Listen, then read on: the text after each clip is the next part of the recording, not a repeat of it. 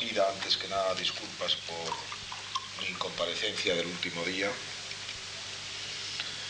Sí les puedo decir que, que tomé, tuve que viajar por la mañana fuera de Madrid, pero tomé mucha precaución para, para que si el retraso era el habitual en nuestros servicios transportes aéreos, pues aun con los retrasos habituales me diera tiempo. Pero por desgracia no fue el retraso habitual. Entonces, vamos, perdónenme, se lo digo muy sinceramente. Eh, gracias por su comprensión, gracias al profesor Juan Carlos Jiménez por, por su generosidad, ¿no? que se ofreció, a, se ofreció sobre la marcha a, a sostener él también la sesión, la segunda sesión de esa tarde. Eh, yo le he pedido a él, precisamente, nos habíamos repartido, como saben ustedes, los papeles desde el principio, pero yo le he pedido a él que me deje por lo menos parte de esta sesión de hoy para mm, ofrecerles mi, mi propia versión que no difiere sustancialmente, desde luego, de la del profesor Juan Carlos Jiménez, pero sí me gustaría ofrecerles mi propia versión de este tema, del tema 6 de nuestro, del tema 6 de nuestro programa, mm, de nuestro temario, eh, perspectiva sectorial de las grandes transformaciones de la segunda mitad del siglo XX. Porque si no me parecería a mí que, me faltaba un poco algo por, hablar ante ustedes, por transmitirlos a ustedes, porque el programa está concebido, que digamos, como un tono, como un todo con, sentido unitario, y me parecería que, faltaba un poco a mi obligación con ustedes para, eh, si, si, si, no tenía ocasión de, por lo menos en un espacio recortado de tiempo, poderles también glosar yo algunos de estas, algunas de estas transformaciones importantes, profundas, que ha conocido la economía española en la segunda mitad del siglo, en la segunda mitad del siglo. Mm, un tema que de alguna forma está apuntado, abordado ya eh, en, anteriores sesiones, ¿no? y, sobre, y sobre el que volveremos también desde otros flancos en, en las dos que nos quedan, de esta y la próxima semana, pero que es un tema lo suficientemente, por otra parte, central, capital en nuestra comprensión.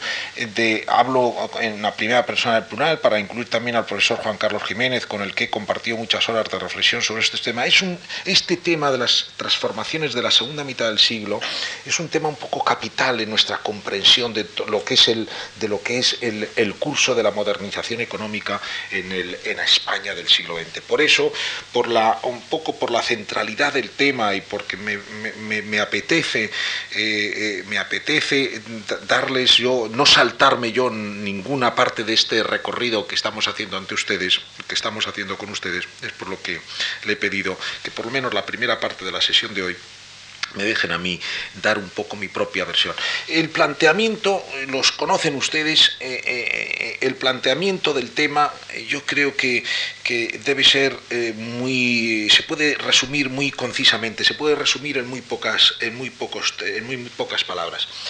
Es la aceleración de el, ritmo de crecimiento en términos medios para el conjunto de la segunda mitad del siglo XX, acuérdense, todo el siglo XX un 2% de ritmo de crecimiento de la renta eh, por habitante en términos reales en España, en, España de nuestra centuria, un 2% para todo el siglo. Y sin embargo la primera mitad del siglo arrojaría una, una tasa media si metiéramos toda la primera, toda la primera mitad de la centuria que, está mal agregar toda la primera porque es muy diferente la primera, el primer tercio del siglo de ese, esos tres quinquenios que van del 35 al 50, pero la primera mitad del siglo, si lo agregáramos, sería del, no, llegaría a, eh, se, situaría en el 0,5% de crecimiento y en cambio la segunda mitad el 4%, incluso si desagregamos de la primera mitad solo el primer, el primer tercio del siglo, de 1900 a 1935, nos encontramos encontraríamos todavía con tasas de crecimiento, como decíamos el otro día, de corte decimonónico, en torno del 1, 1,1%. En cambio, la segunda mitad, 4% de crecimiento, casi 4%, exactamente según nuestra serie, el 3,9%. Realmente esta segunda mitad del siglo XX ha sido descollante en términos de ritmo de crecimiento, pero ha sido precisamente esa aceleración del ritmo de crecimiento que, en términos medios da esta tasa tan alta, ¿eh? que es realmente eh, eh, descuella, sobresale en todo el curso de la industrialización, no solo en España, toda Europa la segunda mitad del siglo XX, como decíamos el otro día, ha sido una, una, media centuria estupenda en términos de crecimiento económico y no solo en términos de crecimiento económico, en compartida, en compartido compromiso, por ejemplo, con regímenes, con regímenes democráticos, en una, una reafirmación del papel un poco también de Europa Occidental en el concierto internacional. Por muchos motivos, la segunda mitad del siglo XX ha sido una, una segunda mitad que en parte está redimiendo la tragedia que se vivió, las tragedias, las consecutivas reiteradas tragedias que se vivieron en la primera mitad de la centuria. Pero ha sido, no solo en Europa, pero en España ha sido especialmente descollante. Y ha sido, el planteamiento del tema es, ha sido precisamente esta aceleración del crecimiento lo que ahora ha hecho hacer, lo que nos ha, lo que nos ha hecho ha hecho mucho más visibles, más patentes, más, más eh, perceptibles cambios estructurales que desde antes venían acompañando al proceso de crecimiento, pero que por lo pausado, por lo lento, por lo modesto de ese crecimiento, estaban apenas entrevistas, solo apuntadas, un poco, un poco enmascaradas. Ahora, en cambio, el ritmo de crecimiento ha sido lo suficientemente importante como para, para que las transformaciones hayan adquirido también una dimensión, un alcance, un relieve extraordinario. Y las propias transformaciones al compás de ese fuerte proceso de crecimiento se han hecho de alguna forma más radicales. Han sido transformaciones muy poco graduales, muy radicales, muy abruptas, por decirlo de otra forma. Este, y aquí nos encontramos, ya lo saben ustedes, esto que hemos manejado en alguna otra sesión, la condición un poco mediterránea de la economía española. Los países mediterráneos sus procesos de transformación han sido casi siempre en lo demográfico, en lo social, en lo económico, han sido, con relación a la Europa centroatlántica, en muchas ocasiones un poco más tardíos, en el con calendarios un poquito más retrasados, pero después se han producido en menos años, han sido menos graduales, han sido más abruptas, más radicales. En la segunda mitad del siglo, para la economía española, eso es clarísimo. Este es el planteamiento un poco de las transformaciones fundamentales de la economía española en la segunda mitad de este siglo. Transformaciones tan hondas, tan radicales, que en apenas medio siglo, que en términos históricos es poco, es muy poco, en apenas medio siglo la economía española presenta una imagen muy remozada la economía española, por decirlo de otra forma, perdonen ustedes un poquitín estos brochazos tan, tan, tan, tan gruesos, ¿no? La economía española de 1950 se parecía todavía relativamente, había marcados parecidos con la de 1900 y tal vez con la de 1870 o 1880. La economía de 1999 no se parece prácticamente nada a la de 1950 ni en estructuras productivas, ni en hábitos de comportamiento, ni en actitudes de los agentes sociales, de los protagonistas del quehacer económico. No se parece prácticamente nada. Se, ha, digamos, ha habido una remoción, una renovación extraordinaria, un cambio ciertamente impresionante. Este es el planteamiento. No voy a, como no tengo toda la hora disponible, me van ustedes a permitir que sea muy conciso y que resuma mucho. Las tres líneas de cambio fundamentales. Se pueden, por decirlo de otra forma, ¿cuáles han sido los cambios fundamentales de la transformación? Bueno, se pueden hacer relaciones más o menos amplias en función del detalle con que se quieran ver, pero puede, de una forma muy resumitiva, se podrían entresacar tres hechos capitales, tres líneas de cambio absolutamente fundamentales, porque de alguna forma estas tres líneas de cambio agrupan, engloban, abarcan, comprenden todas las demás. Aquí están metidos, ¿eh? son, son líneas de cambio suficientemente amplias como para eh, permitir otro tipo o permitir otros detalles cuando se examinan las cosas más, más detenidamente. Esas tres líneas de cambio son las siguientes. Hay un cambio por el primero, la primera línea de cambio, el primer hecho capital es lo que ocurre lo que, podemos, lo que podemos denominar como desagrarización. Es un cambio, si quieren ustedes, por, por ir adjetivándolos un poco, y esto nos, nos, un poco nos, nos, permite un poco, vamos, para, para irlo, para irlo mm, para, mm, para, permitir tal vez una exposición un poquito más entretenida, eh, si me permiten ustedes esa, esa, confianza, ese coloquialismo. Esto, el, el, el, primer cambio es el más silencioso, el que menos conflictos ha provocado de alguna forma, el que menos tensiones en ciertos niveles de la vida pública ha provocado, pero sin embargo es el básico es el cimental, es sobre el que soporta a todos los demás, el que está la base de esta gran transformación desde la perspectiva económica y no solo desde la perspectiva económica de la España de nuestro tiempo, ahora sí que el término se puede utilizar, de los últimos 50 años. Y eso se puede entender, ese hecho capital es lo que se puede resumir como desagrarización. ¿Por qué desagrarización? Desagrarización, primer, el primer la primera significación del término es, digamos, una realidad económica que pierde contenidos, digamos, en, la que pierde peso, presencia, eh, proporciones, lo agrario. Una, estructura económica se desarrolla en la medida en que lo agrario pasa a, una, posiciones, digamos, eh, poco subordinadas, colaterales, e incluso marginales. ¿Por qué se utiliza, porque yo me, gusta utilizar el término de y les propongo el término de sagralización mejor que lo mismo pero visto desde la otra vertiente. Cuando una estructura económica, una realidad económica se desagraliza es porque se están acentuando las presencias, los pesos, las proporciones de, lo que no es agrario, de lo industrial y de, la, y de la producción de servicios. ¿Por qué no hablar de, por tanto, acentuación de la industrialización o terciarización de la economía española? Porque lo de esa agrarización incorpora algún matiz. Quiere decir lo mismo, pero incorpora algún matiz. Dicho de otra forma, miren, desde, y son, eh, soy consciente de la brocha gorda que estamos empleando desde 1850, que es de donde han arrancado nuestros cálculos en esa serie que hemos de, reconstrucción del incremento de la renta por habitante en España, eh, desde 1850 no deja de incrementarse el peso de lo fabril, de lo industrial y con lo industrial y lo fabril de muchos servicios y de los servicios, digamos, con mayor consistencia, mayor, digamos, eh, de, muchos servicios y particularmente los servicios demandados por las, por las empresas industriales. Desde 1850 no ha dejado de, digamos, de, marcarse, de, acentuarse el peso de la industria dentro de nuestra economía. Pero hasta 1950, eso era compatible con que lo agrario marcaba un poco la pauta, porque su participación en la generación del valor total de la producción era muy alta. La renta agraria sobre la renta nacional tenía una participación muy alta, o, en el valor añadido bruto, en el Producto Interbruto, cualquiera que sea la macromagnitud que utilicemos.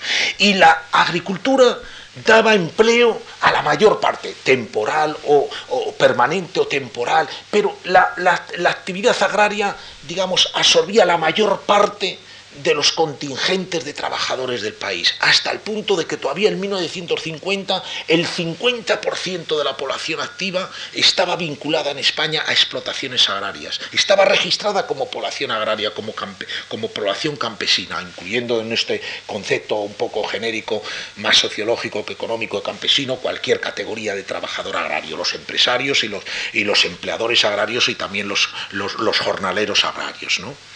Y todavía en 1950 los dos tercios del valor total de las entonces menguadas exportaciones españolas lo generaban las exportaciones de productos agrarios. Un siglo de industrialización no había sido capaz de, dicho de otra forma, de, situar lo agrario en una posición un poco más secundaria. Lo agrario seguía un poco siendo lo que imprimía el ritmo, lo que determinaba el ciclo eso es más preciso y es rigurosamente cierto. Las, las cosechas agrarias, en, en, eh, su, eh, la, cosecha agraria buena o mala, o buena o mala, determinaba un poco el ciclo económico. Buenas cosechas podían incrementar la capacidad de la, renta disponible por parte de las eh, numerosísimas familias campesinas y a través de esa renta, esa mayor renta disponible a las familias campesinas, se podía demandar otros, se podían demandar bienes industriales o determinados servicios. Las malas cosechas deprimían la renta agraria y con la depresión de la renta agraria también se deprimía el ritmo total de los eh, el ritmo total del mercado, el pulso total del mercado español. Los precios agrarios, dicho de otra forma, eh, visto también el otro otro flanco, los precios agrarios seguían determinando la evolución general de los precios de la economía, la evolución general de los precios de la economía española, tanto al por mayor como al por menor. Siglo de industrialización todavía no había sido capaz, insisto, de quitarle esa preeminencia, ese protagonismo a lo agrario.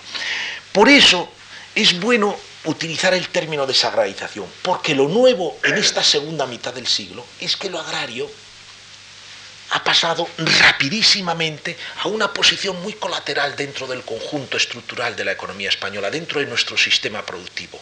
Ahora la acentuación del peso, la acentuación del paso, de ese paso más acelerado, más firme de la industrialización y con la industrialización de la terciarización, ha colocado en posiciones, insisto, muy secundarias a la agricultura española. Esto es lo nuevo. Por eso, más que acentuación de la industrialización, que también podría decirse de los primeros compases del siglo XX o de los últimos decenios del siglo XIX respecto de los, de los decenios centrales de aquella centuria, más que acentuación de la industrialización, que no ha dejado de acentuarse y de, y de avanzar territorial, sectorial, empresarialmente a lo largo de siglo y medio, en este último medio siglo de lo que cabe hablar es más llamativo, se ve mejor el fenómeno menos desde la perspectiva de lo que tiene de negativo en el sentido de pérdida de posiciones del sector agrario en su conjunto. Pérdida de posiciones que no hay que confundir con que haya mermado la producción agraria.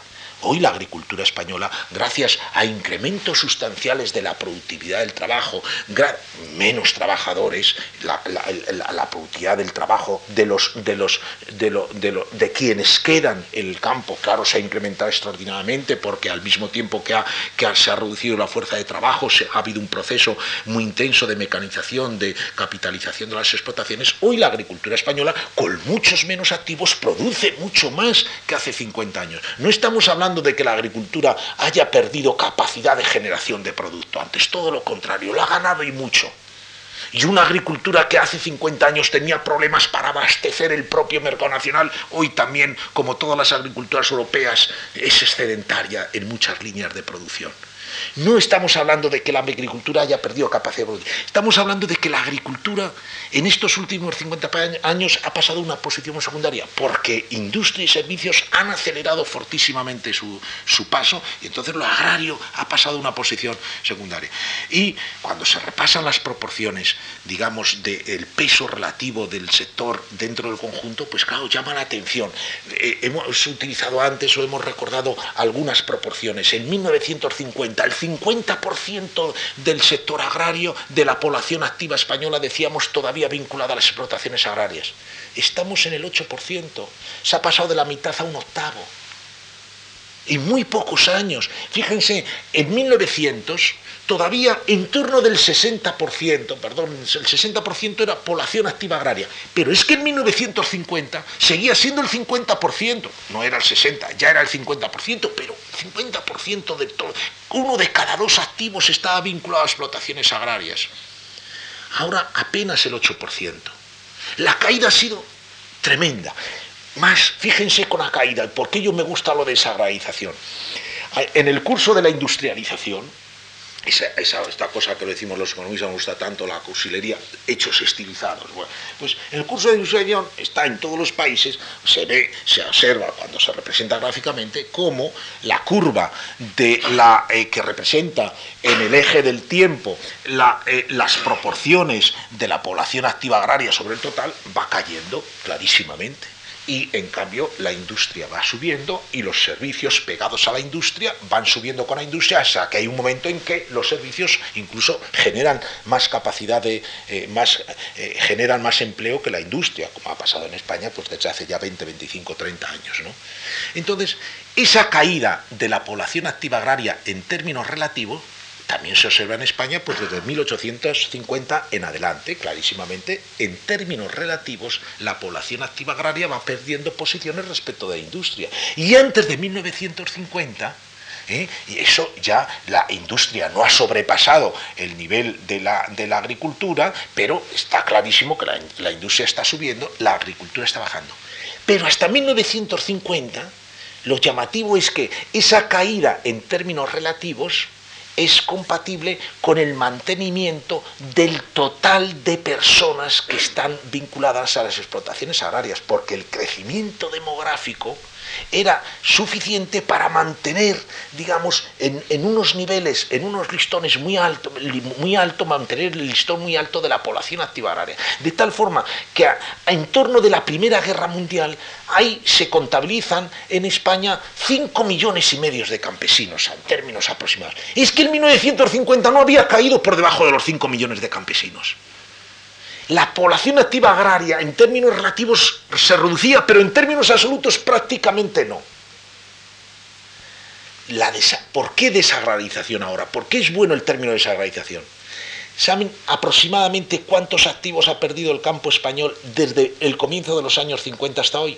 Una cifra muy aproximada que se aproxima mucho redondemos cifras para mejor un poco tener orden de magnitud y poderlas recordar eventualmente, en torno de 100.000 personas menos activas en el sector agrario español por año, desde el comienzo de los años 50 hoy. Tal forma que los más de 5 millones, largos, más eh, holgados 5 millones de los años del comienzo de los años 50, se ha reducido apenas un millón.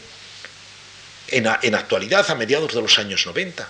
5 millones, casi 4 millones largos, 4 millones de activos que ha perdido la agricultura en cuarenta y tantos años, casi a un ritmo medio de 100.000 personas. Primero los perdió por trasvases migratorios. Después es verdad que los trasvases migratorios cada vez van siendo menores, pero ahora las salidas de actividad por razones de edad siguen alimentando ese ritmo medio de pérdida de activos, eh, de pérdida de activos en agricultura. Por una razón u otra, la caída de la población activa agraria ha sido impresionante. En términos relativos ahora, que ha caído de 50 al, 8%, por, al, 8%, pero ahora en términos absolutos, que es realmente... Por primera vez en la historia contemporánea española hay una pérdida mantenida y tan importante de activos en términos absolutos en el campo español. Y la renta agraria ha pasado de representar cerca del 30% del total todavía en los años 50, apenas un 4% en la actualidad. Apenas de un tercio a un no sé cuánto, cuánto es un veinteavo, menos de un veinteavo. Y, y, las, y las exportaciones agrarias de representar de representar dos tercios del total a representar un 12, un 14% del total, ¿eh? de dos tercios de un 66, un 70% del total valor de las exportaciones de las ventas de productos españoles en el exterior, productos, bienes físicos, a representar apenas un, un 12, un 14%, dependiendo de los años, del total de las exportaciones españolas en la actualidad.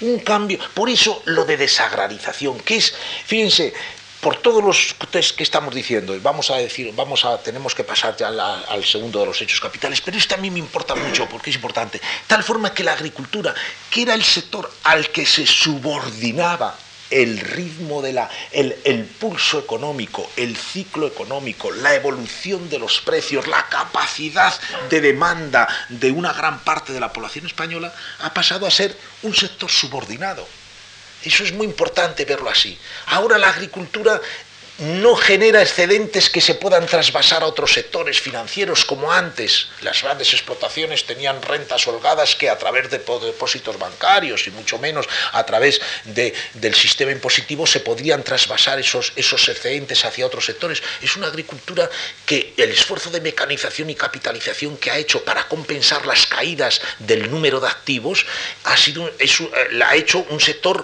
deficitario en términos, en términos financieros. Depende depende de créditos, depende de, aportaciones que vengan del propio sector para, para mantener el flujo, digamos, para, para, mantener el nivel de rentas de los campesinos y el flujo de, reinversiones dentro del propio sector agrario. Ha pasado y de, ser el componente fundamental de los precios a ser un componente muy secundario de los precios. Los precios ya no dependen, la evolución de los precios no depende de las buenas o malas cosechas, tienen incidencias puntuales en un mes u otro y colaterales. Ya no depende. El ciclo económico se ha desgajado, se ha desprendido de esa subordinación que anteriormente tenía a respecto, respecto al agrario. ¿Y por qué situar este tema, por qué situar este hecho capital un poco, como les decía yo, en la base de todo? Porque claro, engloba muchas cosas. Cuando hablamos de desagrarización con esos trasvases masivos de población activa desde lo agrario hacia lo industrial, hacia lo terciario, estamos hablando de urbanización. Ahora es cuando se ha dado un salto capital en, los procesos de urbanización del país. Y cuando estamos hablando de una población que pasa de ser fundamentalmente rural a población fundamentalmente urbana, estamos, estamos englobando ahí cambios muy importantes en todos los terrenos, que van desde lo familiar, en la urbe el modelo de familia es distinto que en el medio rural, en aquel, en el medio rural, la familia patriarcal, en el medio urbano la familia celular, disminuye el número, el número, las posibilidades y el número de, y el número de, de miembros dentro de la familia, con otro tipo de relaciones, es decir, que cambia la estructura productiva, cambia la estructura urbana del país, cambiarán hábitos, comportamientos, actitudes eh, eh, del conjunto de la población, cambios sociales, cambios culturales muy importantes. Detrás de eso está ese cambio fundamental y desde luego en los comportamientos demográficos están influidos. No sé si indirectamente o a través, o digamos, inmediata o mediatamente a través de qué otro tema.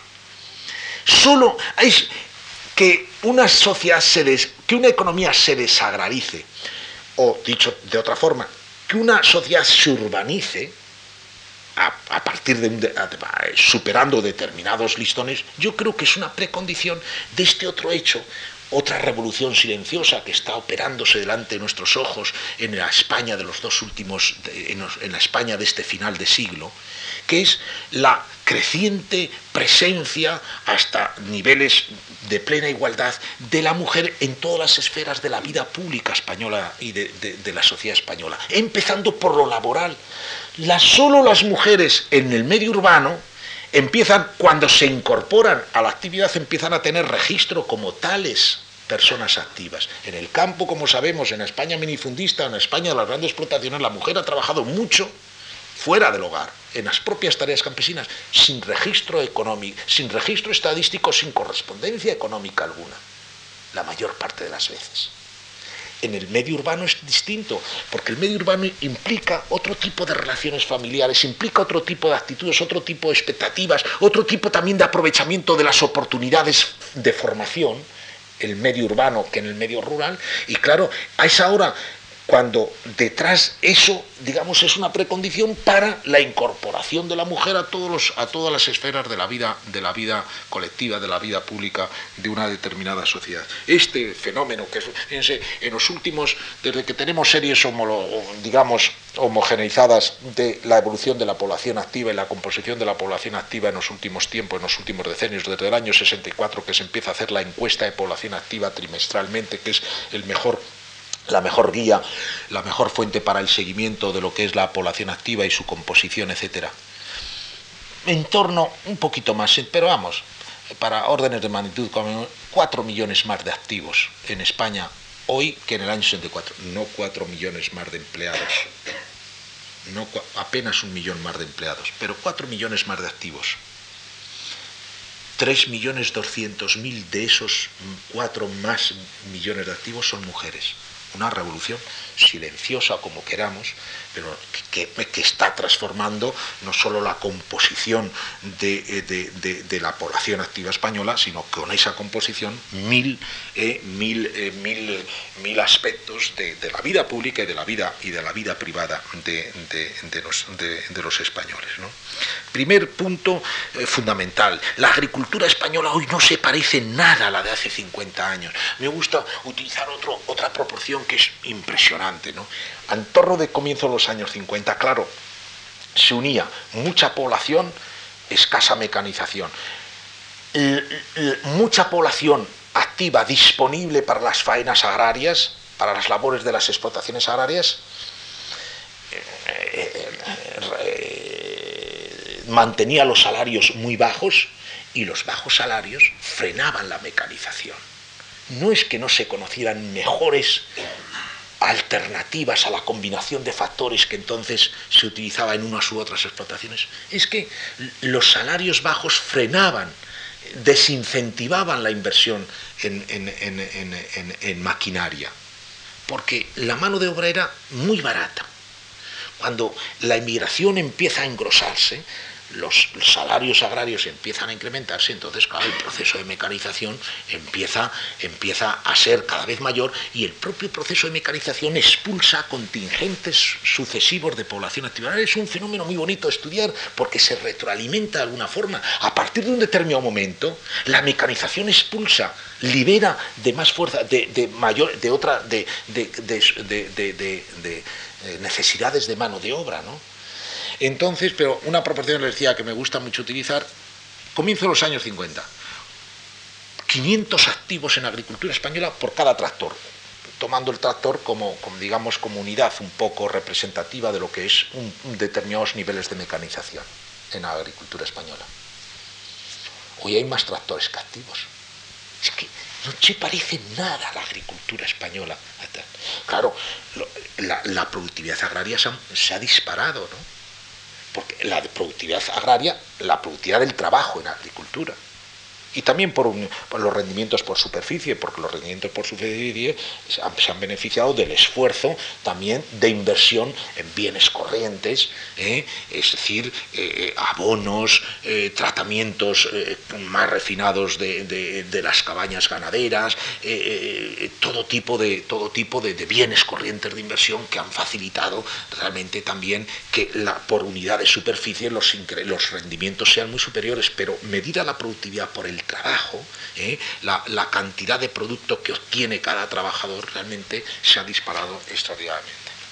Aquella agricultura, sí, perdón, aquella agricultura que, tenía siempre problemas de, déficit de la balanza, en su balanza comercial, ha pasado a ser una agricultura que prácticamente se, ha colocado en los, digamos que prácticamente, eh, eh, eh, como les decía al principio, no solo, no solo a, en los años 60, 70, a una agricultura que, que, distaba mucho de poder alcanzar niveles de autoabastecimiento, ahora es una agricultura que, se coloca con relativa facilidad, con relativa holgura en los unidos de Perdón. Todos estos cambios, ¿cómo han afectado a la estructura de la propiedad? ¿Perdón? Todos estos cambios que ha estado usted enumerando, ¿cómo han afectado la estructura de la propiedad? Una pregunta muy pertinente. Eh, fundamentalísimamente, reduciendo una parte sustancial de las pequeñas eh, eh, de las pequeñas explotaciones. Las aparte, miren, está muy bien la pregunta porque permite, permite cuando en una agricultura como la española todavía hasta mediados de siglo, con abundancia de factor trabajo y bajos salarios, la combinación de factores productivos prácticamente se parece mucho en la gran explotación y en la pequeña explotación. No hay incentivos en aquellas explotaciones que por dimensiones y por capacidad un poco financiera serían las digamos las que primero estarían eh, serían las que las que eh, naturalmente podrían proceder a mejoras a mejoras en, términos de mecanización y capitalización no hay incentivos para introducir maquinaria y entonces los rendimientos los rendimientos entre diversos tipos de explotaciones no difieren mucho. La gran explotación obtiene más porque es más grande, pero los rendimientos por unidad de superficie no difieren mucho. Ahí, ahí, hay situaciones diferenciales, pero realmente la gama es relativamente pequeña. Cuando la mecanización empieza a, producirse, claro, se produce antes en aquellas explotaciones que por dimensión y capacidad empresarial son más susceptibles de, afrontar este, el reto de la mecanización. Empiezan mecanizándose las medianas y grandes explotaciones. Al mecanizarse, sobre todo antes, las pequeñas y medianas, entonces sí, empieza a haber empieza a haber diferencias sustanciales entre pequeñas, medianas y grandes en términos de rendimiento. Dicho de otra forma, esa, la mecanización va a empezar a expulsar del mercado a muchas pequeñas explotaciones que o entran en procesos de, de, algunas venta o arriendo eh, a partir de ventas o arriendos se consiguen en la España minifundista explotaciones de, explotaciones de tamaños intermedios en algún caso, o en procesos de cooperativización, etcétera. Es decir, que la pequeña explotación, claro, va a ir reduciendo su peso sobre el, sobre el, sobre el total, porque las rentas diferenciales a partir de la mecanización empiezan a ser muy, muy favorables a la mediana y a la gran explotación. La influencia, la, la, la contestada de pregunta, fundamentalmente han sido las pequeñas explotaciones las más afectadas, efectivamente, la proporción de pequeñas explotaciones sobre el total de la, sobre el total que registra el censo de las explotaciones españolas ha disminuido y el número relativos y el números absolutos, ¿no? Sobre todo, claro, ha sido la pequeña explotación. Muchas pequeñas explotaciones no han podido hacer frente, ni por capacidad empresarial, ni porque las dimensiones lo facilitaban o lo permitían. Y la pequeña explotación ha tenido que hacer frente al reto de la mecanización, pues eso, agrupándose eh, eh, eh, bajo unas u otras fórmulas. ¿no? Algunas han, salido del mercado, han salido del sistema porque por, abandono, por venta o por arriendo a los, a, las, a los empresarios que han tenido, a los empresarios agrarios que han tenido más posibilidades. Yo no quiero ocupar yo todo el tiempo de esta sesión, déjeme y me tengo que referir todavía a los otros dos líneas de cambio fundamentales. Las otras líneas de cambio, la segunda es, el primero hemos dicho el cambio un poco más silencioso pero fundamental, básico. El segundo es probablemente el que acabe identificando, el, el que acabe definiendo más nuestra época, porque el segundo cambio es la apertura. Una economía como la española, que desde finales del 19 había intentado con tenacidad un modelo de desarrollo un poco nacional, con una industria sobre todo muy volcada hacia el mercado interior, muy vocacionada, si se pudiera utilizar ese término, hacia el mercado interior, que solo consideraba las salidas al exterior como, como salidas de emergencia, ¿eh? Solo lo que no absorbiera el mercado interior había que pensar en ver la posibilidad de colocarlo el exterior. Era una industria muy volcada hacia el mercado interior, con altos niveles de protección frente a la competencia exterior, eh, aduaneros, administrativos, de muy diverso tipo, niveles de protección importante. Cuando se hicieron estudios comparados en el curso de la primera mitad del siglo, estudios comparados de niveles de protección entre países, Siempre España estaba situada a la cabeza, un estudio que encargó en los años 20 la Sociedad de Naciones, España estaba a la cabeza en, términos de protección nominal por los tipos de gravamen en frontera al paso de productos procedentes de otros países. Y después estudios comparados que se hicieron de protección nominal y efectiva también, por ejemplo, durante los años 50, pues todavía ponían de manifiesto cómo en el conjunto europeo en particular España era un país muy protegido era un país, no era el único que había practicado a lo largo de la primera mitad del siglo XX. Nada es excepcional un poco en España. ¿Eh? como hemos dicho ya he insistido, salvo algunos episodios concretos. Pero, digamos, dentro de una tónica general de desarrollos nacionales de los propios mercados nacionales y con ópticas nacionales de los países europeos, de las economías europeas, es verdad que España había ido un poco más lejos que otros países y que desde el final de los años 40 desde el final de los años 40, eh, las economías europeas entran en un proceso de multiplicación de intercambios, de eliminación de barreras de pagos internacionales, de interconexión creciente de sus economías que acabará culminando en los procesos de integración que se formalizan en el curso mismo de los años 50, ¿no? primero con la Comunidad Económica del Carbón y Acero desde el año 51 y después desde el año 57 el Mercado Común, Comunidad Económica propiamente dicha, con el Tratado de Roma. España todavía en el curso de los años 50 es una economía que mira a lo exterior, como decíamos el otro día, con recelo, con cautela, que, está muy encerrada sobre sí misma. El segundo cambio fundamental que en el tiempo un poco va un poco detrás de, de esa desagradización que ya arranca de los años 50, la apertura es a partir del final de los años 50 y comienzo de los años 60. Hay una operación ahí importante que es el plan de, estabilización y liberalización del 59, que es un paso de no, como decíamos el otro día hablar del franquismo, un paso de no retorno, es un punto de no retorno, ¿no? Es un ahí ya, digamos, no se podrá volver, se podrá avanzar más o menos deprisa en la liberalización y en la apertura exterior, en la liberalización económica, pero es un punto ya de no retorno. En los años 50, como decíamos el otro día, todos son cautelas, es, es un paso adelante, dos atrás, etc. A partir del año 59 el proceso ya discurre con mucha más fluidez, no siempre al mismo ritmo, pero en poco tiempo, en apenas 30, 40 años, 40 años en este caso, hay que decir que la economía española no solo ha permeabilizado sus fronteras en lo comercial, en lo tecnológico, en lo financiero, en lo empresarial en general, sino que ha alcanzado el mismo nivel de integración de países que empezaron ese proceso 30 años antes. Porque del Tratado de Roma del 57 a la adhesión de España desde comienzos del 86 van 30 años. Y España hoy tiene el mismo nivel de apertura prácticamente que la media de los países de la Unión Europea, que es el área supranacional a escala mundial con mayor grado de apertura. Europa es una economía más abierta que la de Estados Unidos, más abierta que la de Japón, más abierta que la de cualquier otra área, digamos, importante a escala mundial. Y España, en apenas, digamos, en, el curso de un par de generaciones, si cada generación son 15 o 20 años, después volveremos al tema de la generación, Tácito decía 15 años, entonces se vivía menos, quizá hoy habría que prolongar esa frontera, Vicens que hizo algún ejercicio de ese tipo, hablaba de 25 años, ¿eh?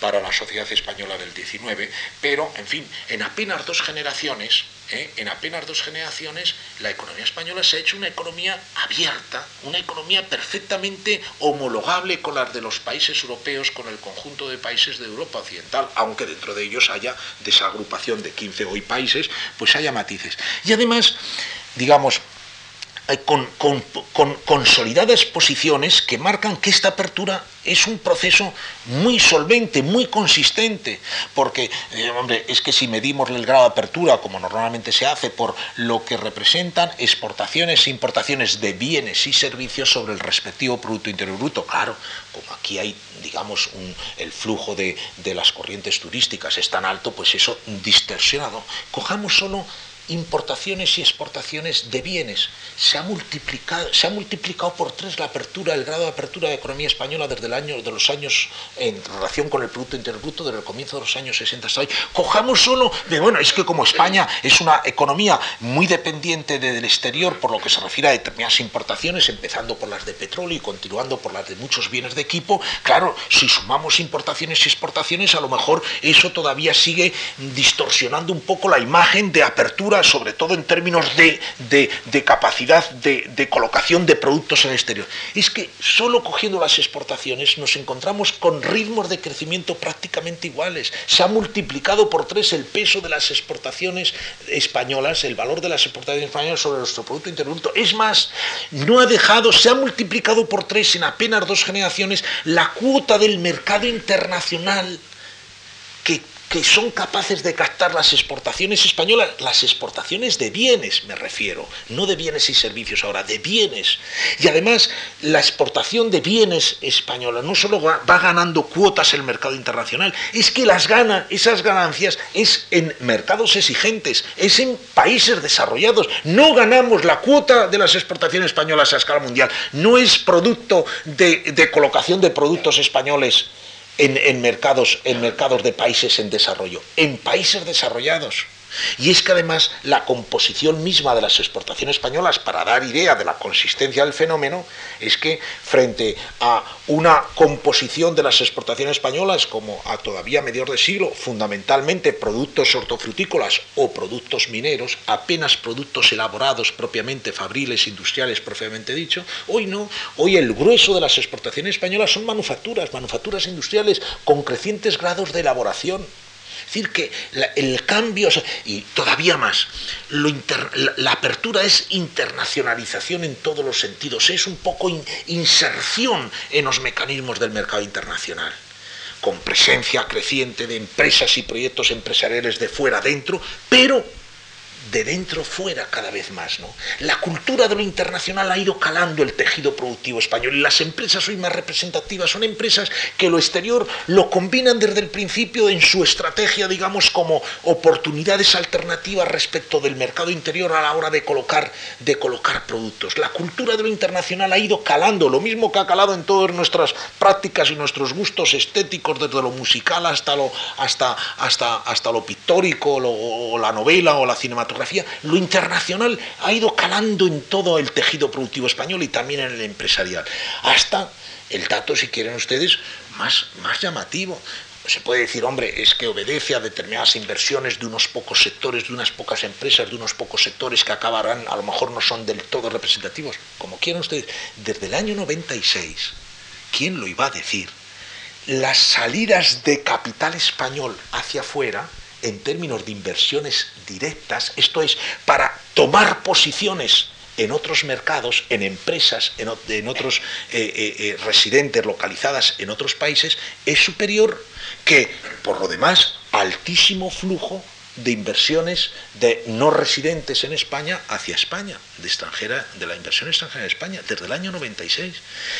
Esto es, si quieren ustedes, el refrendo último, un poco simbólico, de la apertura de la economía española, que yo creo que acabará siendo el fenómeno un poco más definidor de esta segunda mitad del siglo XX, probablemente, probablemente, porque claro, eso lleva consigo la afirmación también de un régimen político homologable con el exterior, la porosidad de las fronteras culturales, intelectuales, académicas, universitarias, lleva mucho, o sea, es, lleva muchos, eh, tiene muchas, eh, muchas significaciones la apertura y acabará siendo tal vez el fenómeno más definitorio. ¿no?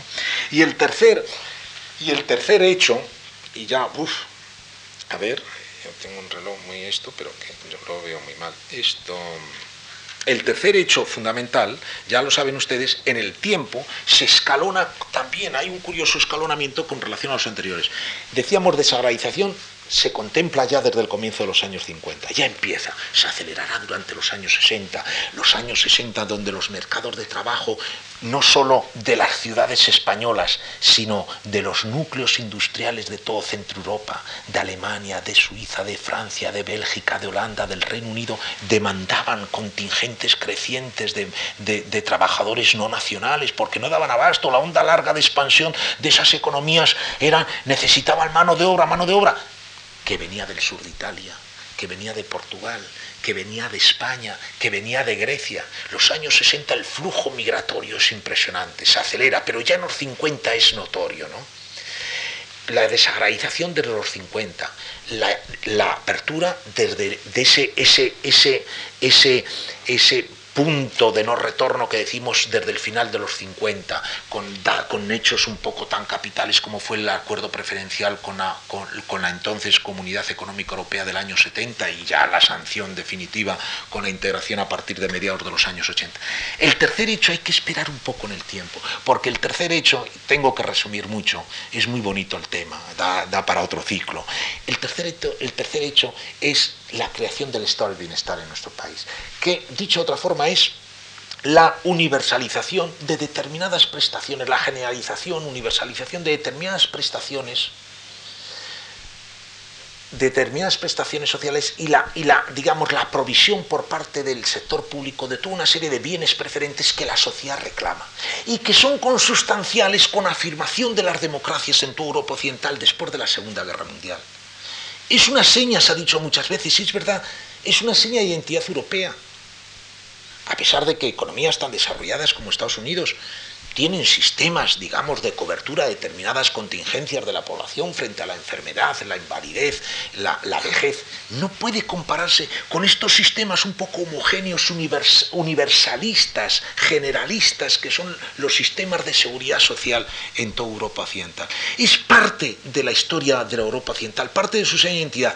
Y es, yo creo, la, motivación última, eh, como saben ustedes, la motivación última de ese esfuerzo de ese esfuerzo de solidaridad que se autoexigen las sociedades europeas para la creación de estas estructuras de bienestar en, sus respectivos países, es producto del deseo de que la repetida tragedia que asoló Europa en la primera mitad de la centuria no se repitiera una vez más.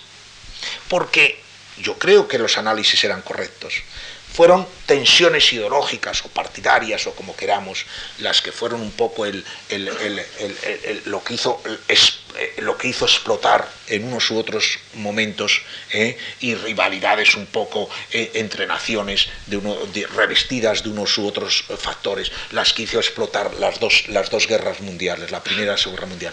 Pero el caldo de cultivo, eso tenía un terreno abonado para que la tragedia alcanzara esas dimensiones. Probablemente sociedades muy desiguales con tensiones que alimentaban la tensión social, la desigualdad económica, la desigualdad social podía alimentar otro tipo de tensiones ideológicas, religiosas, de, creencias diversas. Y, para que, y, la apuesta de las, y la apuesta después de la Segunda Guerra Mundial fue que eliminemos desigualdades extremas para que no se vuelva a cuestionar el sistema de libertades, no se vuelva a cuestionar la democracia. La democracia ha sido cuestionada en unos u otros países, tal vez porque había amplios sectores sociales que se sentían al margen de la prosperidad creciente que por otra parte se iba alcanzando en unos y otros países. Y ese es quedarse al margen motivaba cuestionar la legitimación misma, el fundamento mismo de los regímenes, de los regímenes, de los regímenes políticos. Entonces, la afirmación por la democracia pasa, ¿eh? y el compromiso con la democracia de, de, los países europeos occidentales desde la Segunda Guerra Mundial, pasa por la creación de estados del bienestar que hagan las sociedades no más igualitarias, que eliminen las diferencias extremas, que nadie se sienta al margen del sistema que todos estén, que todos sientan tangiblemente los beneficios del sistema. Porque se universalizan las prestaciones, eso, frente al desempleo incluso, pero frente a la vejez, frente a la invalidez, frente a la enfermedad, se proveen eh, eh, el esfuerzo de provisión de, bienes preferentes en la salud, en la educación, es impresionante, ¿no?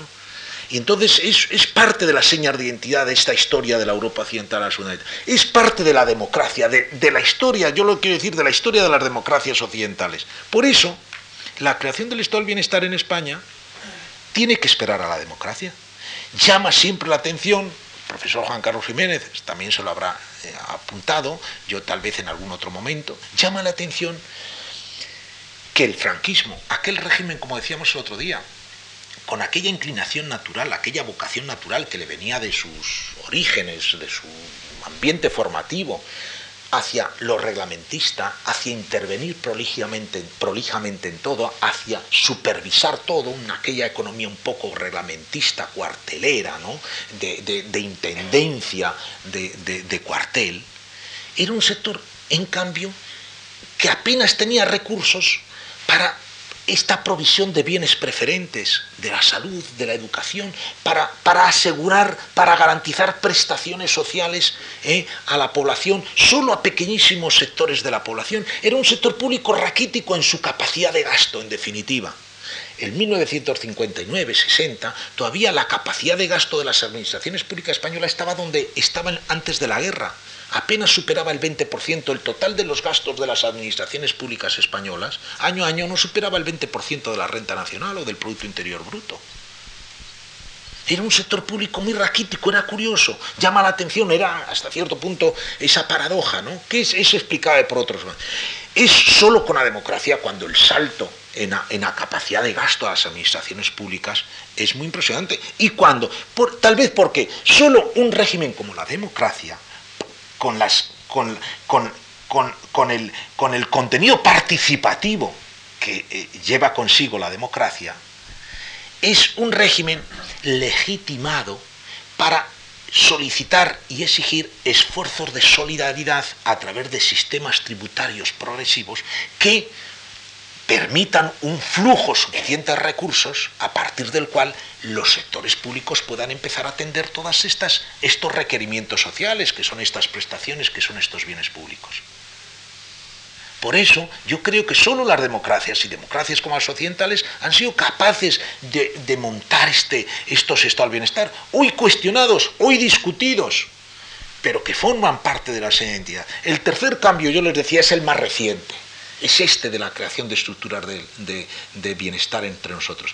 Es el cambio más reciente, tal vez el más tempranamente cuestionado, porque efectivamente empieza a observarse efectos no deseados, no previstos, en términos de rigidez, en términos de nuevas desigualdades en términos de tratamientos no iguales a situaciones eh, eh, que son iguales o, tratamientos diferenciados a, situaciones. En fin, hay, problemas de eficiencia de, estas de estas administraciones públicas que han crecido extraordinariamente. Pero, pero, pero lo importante eh, es el cambio más cuestionado, pero lo importante, yo lo que quiero subrayar es que España se ha hecho también más igual con relación a las economías y a las sociedades de su contorno a partir de la creación de esto de estado del bienestar y efectivamente aquellos gastos públicos que sobre nuestro Producto Interior Bruto al final del franquismo estaban prácticamente en la mitad de lo que representaban en todas las economías occidentales, hoy están equiparadas. Hoy también en apenas 20 años España ha eh, eh, los niveles de todas las, el conjunto de gastos de las administraciones públicas que ahora tienen esos tres niveles territoriales básicos, la administración central, la autonómica, la local, más la seguridad social, el conjunto de las administraciones públicas españolas, pues eh, tiene una capacidad de gasto que se sitúa en torno del 50% de nuestro Producto Interior Bruto. Al comienzo de los 60 estaba, no llegaba al 20%, cuando termina el franquismo no superaba el 25%. Ahora, en apenas 20 años, se ha doblado esa proporción con la universalización de prestaciones. De... Eso ha hecho una sociedad, una economía menos eficiente, a de los resultados que está obteniendo la economía española en los últimos años, yo no, yo no suscribiría esa que introduce elementos de rigidez, efectivamente, que puede desincentivar determinados comportamientos o determinadas actitudes competitivas dentro, por supuesto, en España y fuera de España, pero que ha hecho una sociedad menos desigual, eso es evidente, que ha eliminado situaciones extremas. Ahora hay un nuevo fenómeno de marginación, pero son los que están fuera de ese sistema son los o por no nacionales o por, por determinadas circunstancias personales que se quedan marginalmente, se quedan fuera de ese sistema. Pero hoy es una sociedad más... Un solo dato, y con esto termino. Un solo dato. cuando se ordena la, digamos, la, para la distribución de la renta, normalmente se, ordena la, eh, se agrupan o individuos o familias pues en, en casillas para ver qué parte de la renta tienen las familias más acomodadas o las personas más acomodadas, qué parte de la renta total tienen las familias.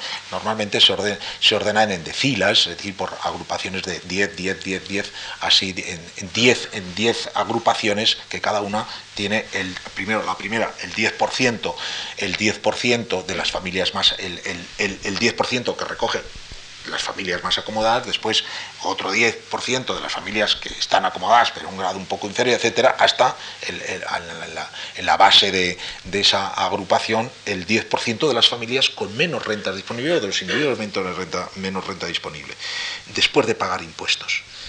Entre el 75 y el 90, en los 90 se ha ralentizado, se ha congelado la tendencia redistribuidora, atención, en España en los años 90 se ha, se ha ralentizado las tendencias redistributivas, pero fíjense, es que el salto que se había dado en 15 años había sido de este orden de magnitud.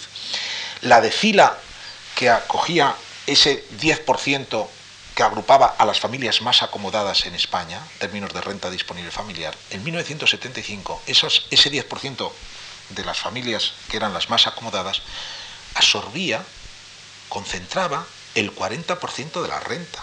Un 10% absorbía el 40% de la renta. 15 años después estaba por debajo del 25%. Debajo, eso quiere decir, claro, que ha habido un efecto redistributivo extraordinariamente importante en niveles europeos en Europa estaba en el año 90 en 23%, nosotros estábamos pegados al 25%, ya algo por debajo del 25%, pegados al 25%, Europa estaba en 23%. Niveles europeos. En el año 75, las, ese 10, esa decila superior de las familias en España, en términos de renta disponible, estaba 10 puntos por encima de lo que era los, estándares europeos. Realmente el salto también aquí ha sido extraordinariamente importante. Bueno, pues esto era lo que yo me, interesaba un poco subrayar, ¿no? Cómo esta economía realmente se ha renovado sustancialmente. Aquello que yo les dije me parece el primer día, porque me gusta hacer esa, esa referencia que me parece muy expresiva. Yo cuando empiezo a estudiar economía española, me explican que eh, el primer día me dicen que tienen que enseñarme a mí, a mis condiscípulos, pues una, economía que presenta tres características básicas, que es una economía todavía predominantemente rural o agraria, que es una economía muy cerrada, con altísimos niveles de protección frente al exterior, con escasas relaciones con el exterior y que es una economía en la que hay profundas desigualdades en la distribución de la renta que están generando muchas tensiones sociales o susceptibles de generar muchas tensiones sociales. Hoy desde hace bastantes años los profesores de economía española tenemos que estar explicando, nuestra obligación es explicar una economía que casi se caracteriza por los, por los contrarios, una economía altamente industrializada y terciarizada, donde lo agrario es residual en términos, en términos cuantitativos, no cualitativos. Hoy a la agricultura se le están, se le están requiriendo otro tipo de funciones que ya no solo la, digamos, la, la, obligación fundamental, nutricia, de, generar los bienes eh, susceptibles de, la para la alimentación del conjunto de las poblaciones. Hoy a la agricultura se le está exigiendo mantenimiento del paisaje rural, por tanto, digamos, sostenimiento de las bases naturales de existencia, mm, eh, ocupación, eh, ocupación eh, no concentrada de, la población, del conjunto de la población, y a la agricultura se le están exigiendo otras, otras exigencias, y por eso a la agricultura hoy es, se, la, se la está subvencionando extremadamente porque está cumpliendo hoy unas funciones de un, alto, de un alto valor social, funciones públicas hasta cierto punto. Hoy se subvenciona la agricultura para mantener a la población residual que queda en agricultura en el, en el propio espacio rural, porque si no se, se, empieza a atentarse contra las bases naturales de la existencia y contra, digamos, el mantenimiento de un paisaje rural y, eh, con todo lo que ello lleva. ¿no? Pero hoy es una, es una, eh, una economía en definitiva, con eh, una, una, agricultura, la, española, con una agricultura que ha pasado cuantitativamente a estar en una posición muy secundaria, una agricultura con niveles muy altos y ya estándar y digamos homologados con Europa en términos de apertura, y una economía que también en muy pocos años ha dado un salto, las expresiones de Julio Alcaide, un estupendo y benemérito estadístico español, un salto de gigante en lo que eh, es la distribución de la renta entre los españoles. Bueno, esto es lo que les quería comentar y por tanto una economía pues que se ha remozado sustancialmente, ¿no? sin hacer nada que no hayan conocido los otros países europeos. También, déjenme, ya termino, eh, es que he visto ahora a ordenar esto para ver. Eh, miren, una cosa más, decía, nada que no hayan hecho los otros países europeos, aunque con acentos, con ritmos, con tonos propios de lo mediterráneo. Lo mediterráneo acentúa el paso a partir de un determinado momento. Yo les decía, España es un poco, los 60 en España son los 50 en Italia, y los 80 y 90 en Portugal son los 60 y 70 en España. Ese es un poco el ritmo, dependiendo, en fin, no tan, no, tan esquemático. Un solo dato, la caída de la población activa agraria, por volver a lo de antes, pero esto es muy sintomático. La caída de la población activa agraria, pasar en términos relativos, de representar, de estar situada en el 50% del total de, de la población activa, a suponer solo un 25%, pasar por tanto de ser la mitad a un cuarto del total, eso en Francia ha llevado 75 años. En Alemania 50 años. En Italia 30. En España 20. En España, a comienzos de los años 50 hay un 50% de la población activa agraria, como hemos dicho antes. Al comienzo de los 70 no se llega, al comienzo de los 70 está en un 25%. Se ha acelerado extraordinariamente. Por eso en, Francia, eh, representativa en este sentido de esa Europa centroatlántica, esa Europa más atlántica, en donde los procesos han sido más graduales, es muy representativo el caso de Francia en el Mediterráneo se van acelerando las cosas. No es algo que no se haya registrado en los otros países europeos, pero aquí los ritmos han sido un poco distintos y hay esta, hay esta querencia hacia la radicalidad, ¿no? Vivimos, alguien lo ha dicho, ¿no? Vivimos todo más radicalmente, ¿no? lo bueno y lo malo. Bueno, vale, perdón, y, y, le dejo un poquitín a Juan Carlos, que, al profesor Juan Carlos Jiménez que continúe. Yo tomo un respiro para la exposición posterior.